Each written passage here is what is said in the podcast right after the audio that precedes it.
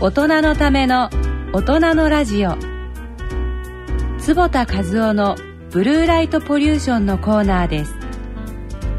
このコーナーでは慶應義塾大学医学部教授の坪田和夫さんにお話しいただきます。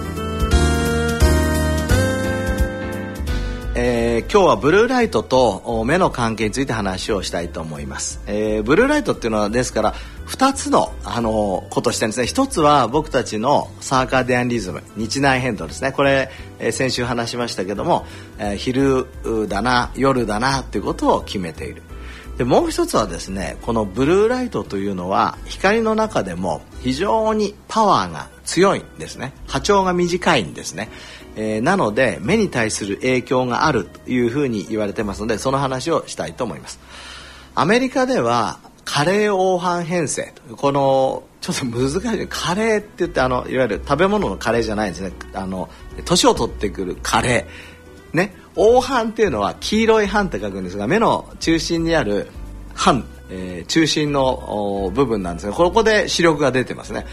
えー、ここがおかしくなってしまって、えー、見えなくなるという人が本当に増えてる。日本でもこれ失明率の第4位になっています。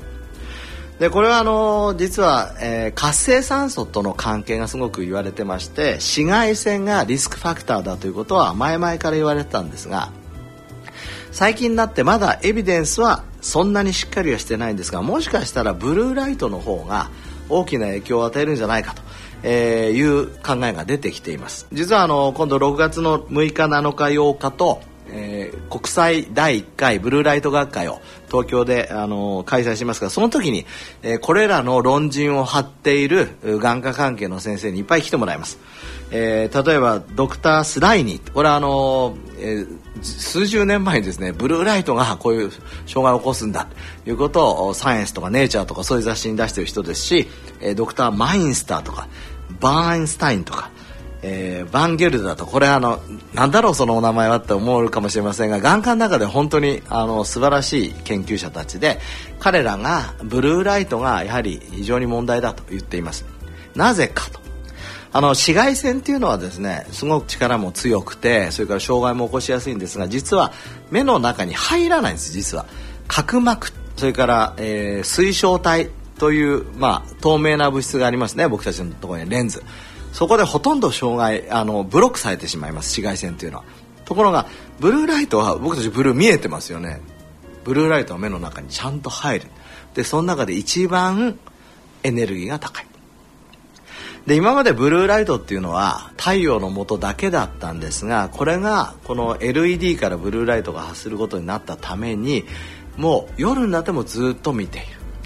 それから今まではまあそんなに寿命が長くないので、えーまあ、目がおかしくなる前にはっきり言って死んでたと。えー、大体1950年代ぐらいの僕たちの平均寿命って50歳から60歳ですから、えー、そのぐらいでしたらまだ問題にならないんですが実は60歳以降にこの加齢黄斑変性が非常に多く出てきます、えー、ですから超高齢化社会になったために、え、目の問題が非常に大きくなってきたえー、いうことですでこれらの問題がえブルーライトとして、えブルーライトを予防することによってもしかしたら、え予防できるのではないかと、え大きなディスカッションが、え出つつあります。さらにあのブルーライトっていうのは非常に散乱しやすいんですね。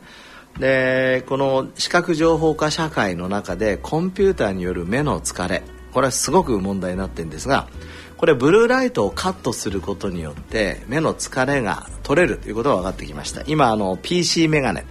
えー、こういうものを使うことによってコンピューターの目の疲れが取れるということが分かってきましたけど実はブルーライトをカットすると本当にこの目の疲れが取れる、えー、このメカニズムについても少しずつ分かってきました、えー、どこかで時間がありましたら詳しく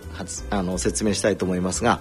こういうようにえ目に対してもですねその失明につながる加齢黄斑変性それから目の本当に疲れになるようなドライアイそれから VDT 症候群これに対してもブルーライトが非常に関係しているということが分かってきました。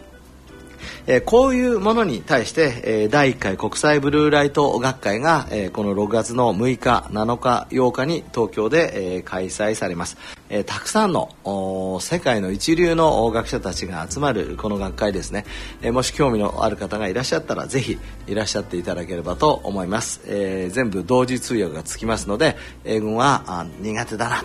え、おっしゃる方もあの本当に応答を振るって参加してください。